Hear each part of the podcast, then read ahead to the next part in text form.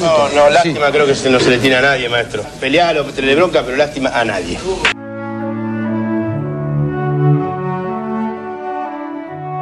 Lástima a nadie, maestro. Literatura, historia y política de la pelota. Somos el fútbol como fenómeno cultural. Somos esquina, garrapiñada y tablón. Somos un grito de gol abrazando a un desconocido y el retorno semanal a la infancia. Somos la casilla de Fiorito y somos una pared paternal que le dice un amor no puedo olvidarte. Somos la radio en el hombro como un loro. Somos el fútbol como excusa para contar historias.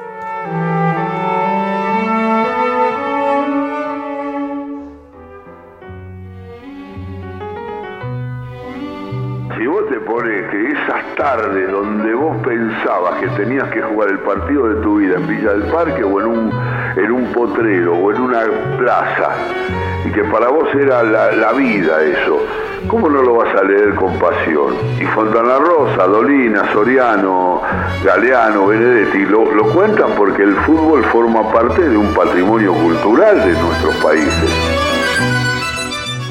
Hola, soy Juan Domingo Perón. Lástima a nadie, maestro.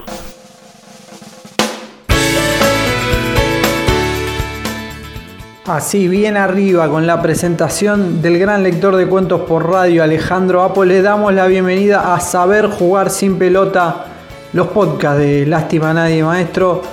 Mi nombre es Lucas Jiménez. En el capítulo de hoy vamos a hablar del escritor que le demostró al planeta que el fútbol también puede ser literatura.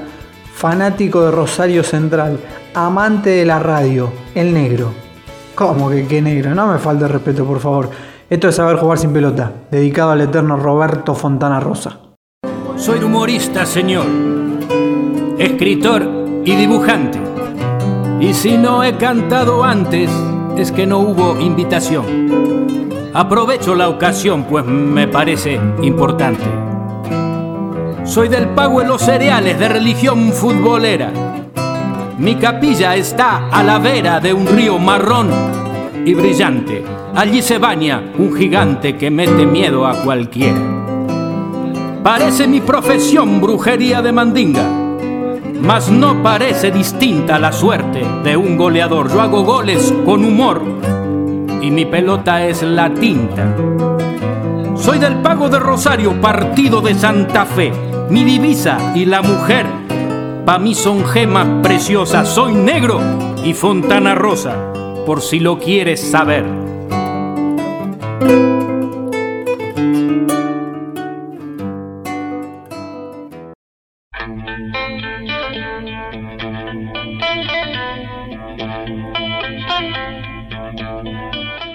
Así se presentaba el mismo Fontana Rosa en la canción Tango para dos angelitos del cantautor y guitarrista de la trova rosarina Adriana Bonicio, que fue grabado para el disco Música para Canallas, disco donde por ejemplo canta una canción el mismísimo Edgardo Patón Bausa, que fue campeón como jugador y entrenador de Rosario Central. El negro se hizo hincha del canalla en parte por su padre, el otro, Roberto Fontana Rosa, que en realidad era fanático del básquet más que del fútbol, pero estaba más cerca de Central que de Newell porque según el negro, su viejo era una especie de peronista emocional y bueno, Central ha sido históricamente catalogado como el equipo del pueblo rosarino. La primera vez que el negro fue a ver a Central al estadio Gigante de Arroyito fue un partido contra Tigre. Lo llevó el papá de un compañero de la primaria y, bueno, así empezó un ritual que lo acompañaría durante toda su vida. Fontana Rosa solía dormir hasta el mediodía normalmente. Solo dos veces su esposa lo despertó antes de las 11 de la mañana. Una fue para decirle que habíamos invadido las Islas Malvinas y la otra para contarle que Maradona había firmado para Newell's. No sé qué fue peor, decía el negro.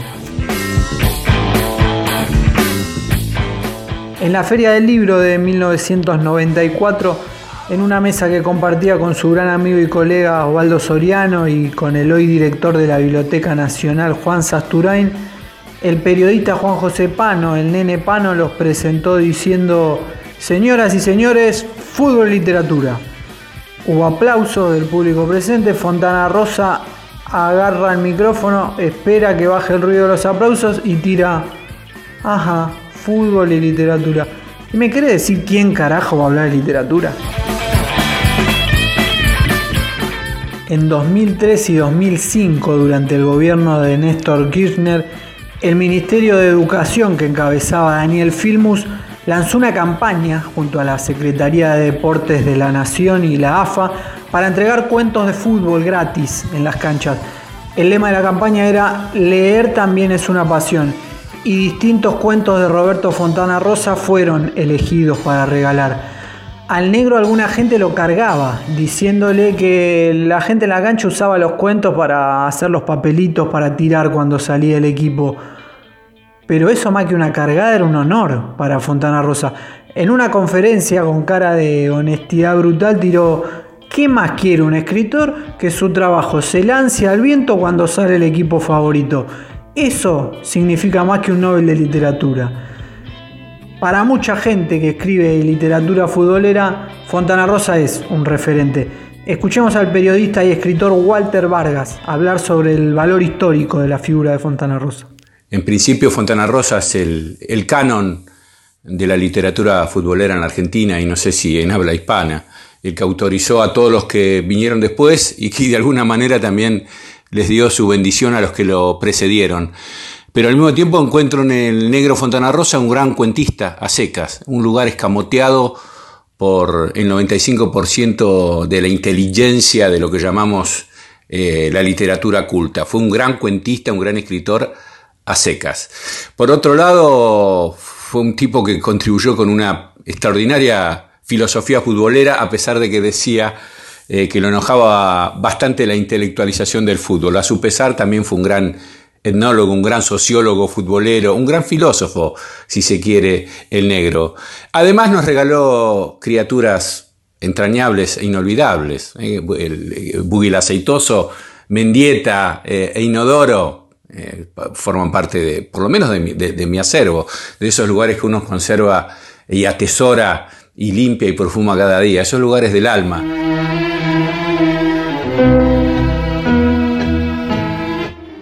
Ese era el periodista Walter Vargas que en su último libro El túnel del centenario incluyó un cuento en homenaje a Fontana Rosa reconociéndole la combinación de humildad y talento que tenía. Y no es poca la gente que lo conoció al negro y lo definió como un hombre común. Un hombre común que ha llegado a confesar que al cielo le pondría canchitas y un par de bares. Escuchemos a Walter Vargas que justamente destaca un cuento de Fontana Rosa donde habla de este deseo. Hay un cuento del negro que se llama El cielo de los argentinos. Es un cuento tal vez de los menos conocidos de él en el que el negro imagina cómo sería eh, el cielo, el, el paraíso, pongamos, es el lugar al que vamos cuando ya dejamos de estar de este lado de las cosas. Es un cuento maravilloso. En el cielo de los argentinos naturalmente hay un bar y en el bar miran peleas de boxeo y miran partidos los amigos. Debo confesar que cuando imagino eh, mi partida de este mundo y si hubiere un otro lado de las cosas, la verdad que entre otras expectativas hay una que, que pulsa de forma especial. Que exista ese bar donde los amigos se encuentran a ver boxeo, a hablar de pavadas y a ver partidos de fútbol y que no solo exista, eh, que, además ahí esté el negro Fontana Rosa. Eh, me encantaría encontrarlo y darle un gran abrazo.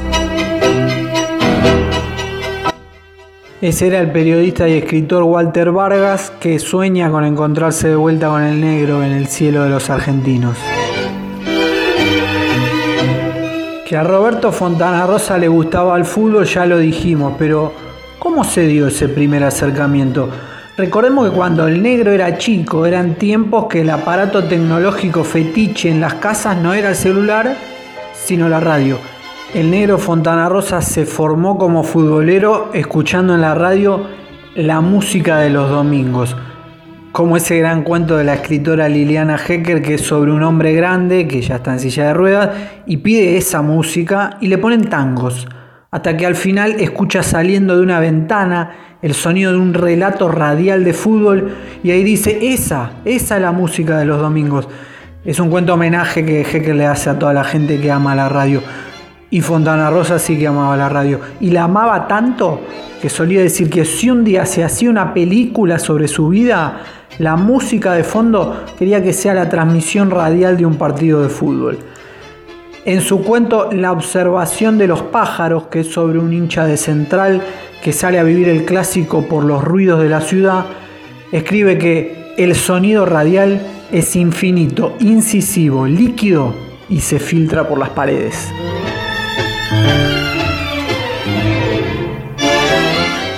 Hace varios minutos que estamos hablando sobre los cuentos de fútbol de Fontana Rosa, pero ¿Son cuentos de fútbol o son cuentos con fútbol?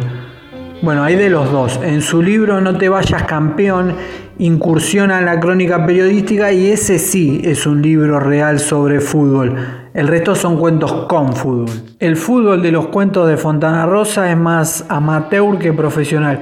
Se juega en el potrero. Está más presente el hincha con su forma de vivir el fútbol que el jugador. En el libro Héroes, Machos y Patriotas del sociólogo Pablo Alabarce, se analiza que en la literatura de Fontana Rosa muchas veces los hombres hablan de jugar al fútbol o de tener sexo, pero ni juegan al fútbol ni tienen sexo, solo hablan. Y pone como ejemplo el cuento Escenas de la vida deportiva, sobre los minutos previos a un picado entre amigos que nunca llega a jugarse. En el relato que hace Fontana Rosa sobre la manera de vivir el fútbol, puede parecer que hay una enaltación de la sabiduría masculina popular, con muchos tintes machistas. Pero lo que puede estar haciendo en realidad también es una parodia. Una parodia de cómo el lenguaje machista monopoliza el relato del fútbol en nuestra cultura. En el cuento El 8 era Moasir, los personajes definen a alguien como homosexual solo por cómo habla y los gustos que tiene, hasta que ese fulano irrumpe en una conversación futbolera a mostrar su saber futbolístico sobre nombres de jugadores de los años 60. Entonces más adelante, cuando tienen que definirlo, ya dicen que es un buen tipo. Pero vayamos a su cuento más conocido. 19 de diciembre de 1971 elegido por la revista colombiana Sojo como el mejor cuento de fútbol de todos los tiempos. ¿Nunca lo leíste?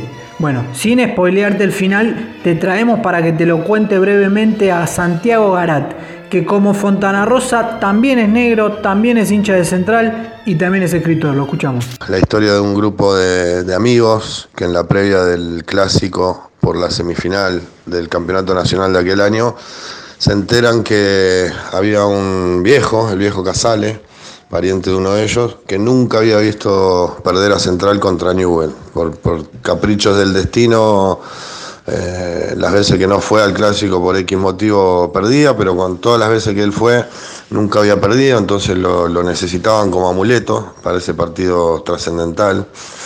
Y cuando lo van a hablar, el viejo tenía problemas de, corazón y no podía vivir emociones fuertes, lo tenía prohibido por el médico y por la familia, así que los días de partido se iba a una casa en, otra, ciudad, lejos de Rosario, para no escuchar ni siquiera los gritos de algún vecino, así que arman todo un dispositivo para, para secuestrarlo literalmente, con un colectivo de esos que él se tenía que tomar para ir a ese pueblo, y van todos camuflados hasta que, bueno, en medio de la ruta no aguantan más y sacan las banderas, empiezan a cantar y el viejo se da cuenta que, que lo están llevando a la cancha de River.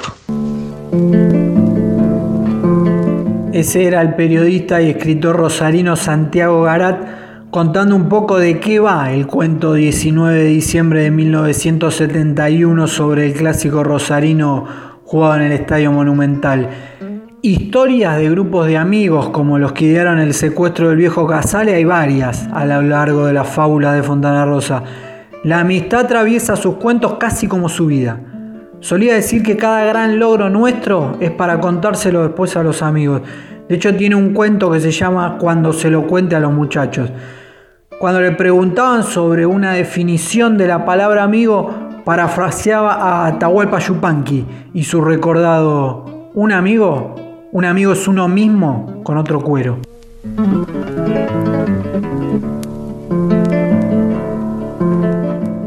El periodista Ezequiel Fernández Murs cuenta en uno de sus textos que El negro era amigo del periodista colombiano Daniel Samper y Samper ante los premios y homenajes que le hicieron al negro antes de su muerte en 2007 le preguntó un día si tanto halago era acaso la gloria. Y el negro le respondió, en Victoria, a una hora de Rosario, se inauguró un restaurante de tenedor libre. Churrasco, chorizo, asado de tira, matambre, colita de cuadril, pollo a la brasa, vacío, bife de chorizo, provolone al orégano. El lugar fue bautizado Parrilla Fontana Rosa y está adornado con enormes dibujos de Boogie, Inodoro, Eulogia, el perro Mendieta. Cuando acudo con mis amigos no me cobran nada y además pido repetición cuantas veces me da la gana. Eso, Samper, es la gloria. Lo demás, lo demás son efímeras vanidades. Conversa con un amigo si lo invitan a tumbiar. Conversa con un amigo si lo invitan a tumbiar. Le mete un tajo al charrusco y se retira por ahí.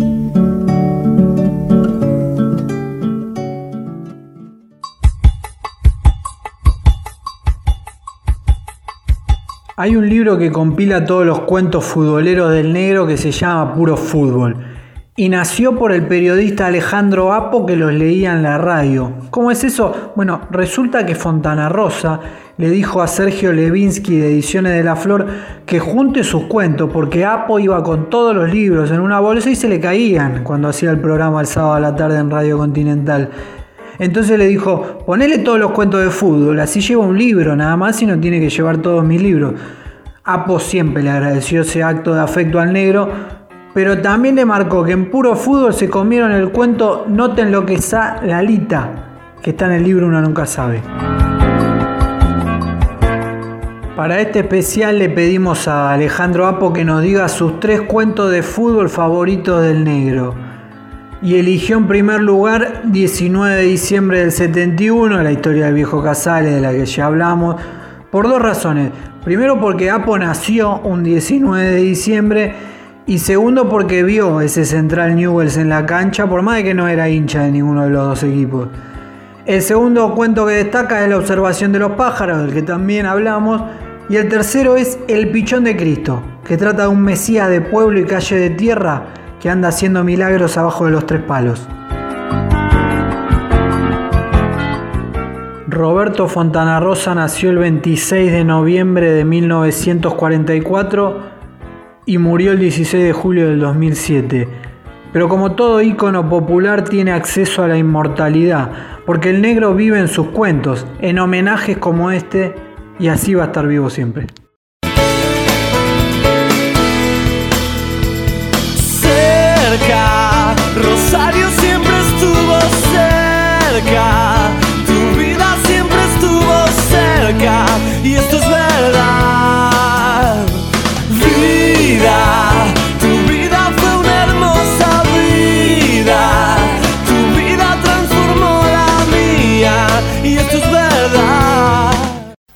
Soy Juan Domingo Perón. Lástima a nadie, maestro. Así llegamos al final de Saber Jugar sin Pelota, los podcasts de Lástima Nadie Maestro. Mi nombre es Lucas Jiménez. Nos pueden leer en nuestro blog lastimanadiemaestro.wordpress o seguirnos en nuestras redes sociales. En Facebook somos Lástima Nadie, Maestro. En Instagram Lástima Nadie Maestro todo junto. O en Twitter arroba a-lástima. Seguimos en cuarentena creando contenido. Lee para pensar. Pensá y salís. Hasta la próxima. Chau, chau. No, no, lástima creo que no se le tiene a nadie, maestro. Pelealo, tenerle bronca, pero lástima a nadie.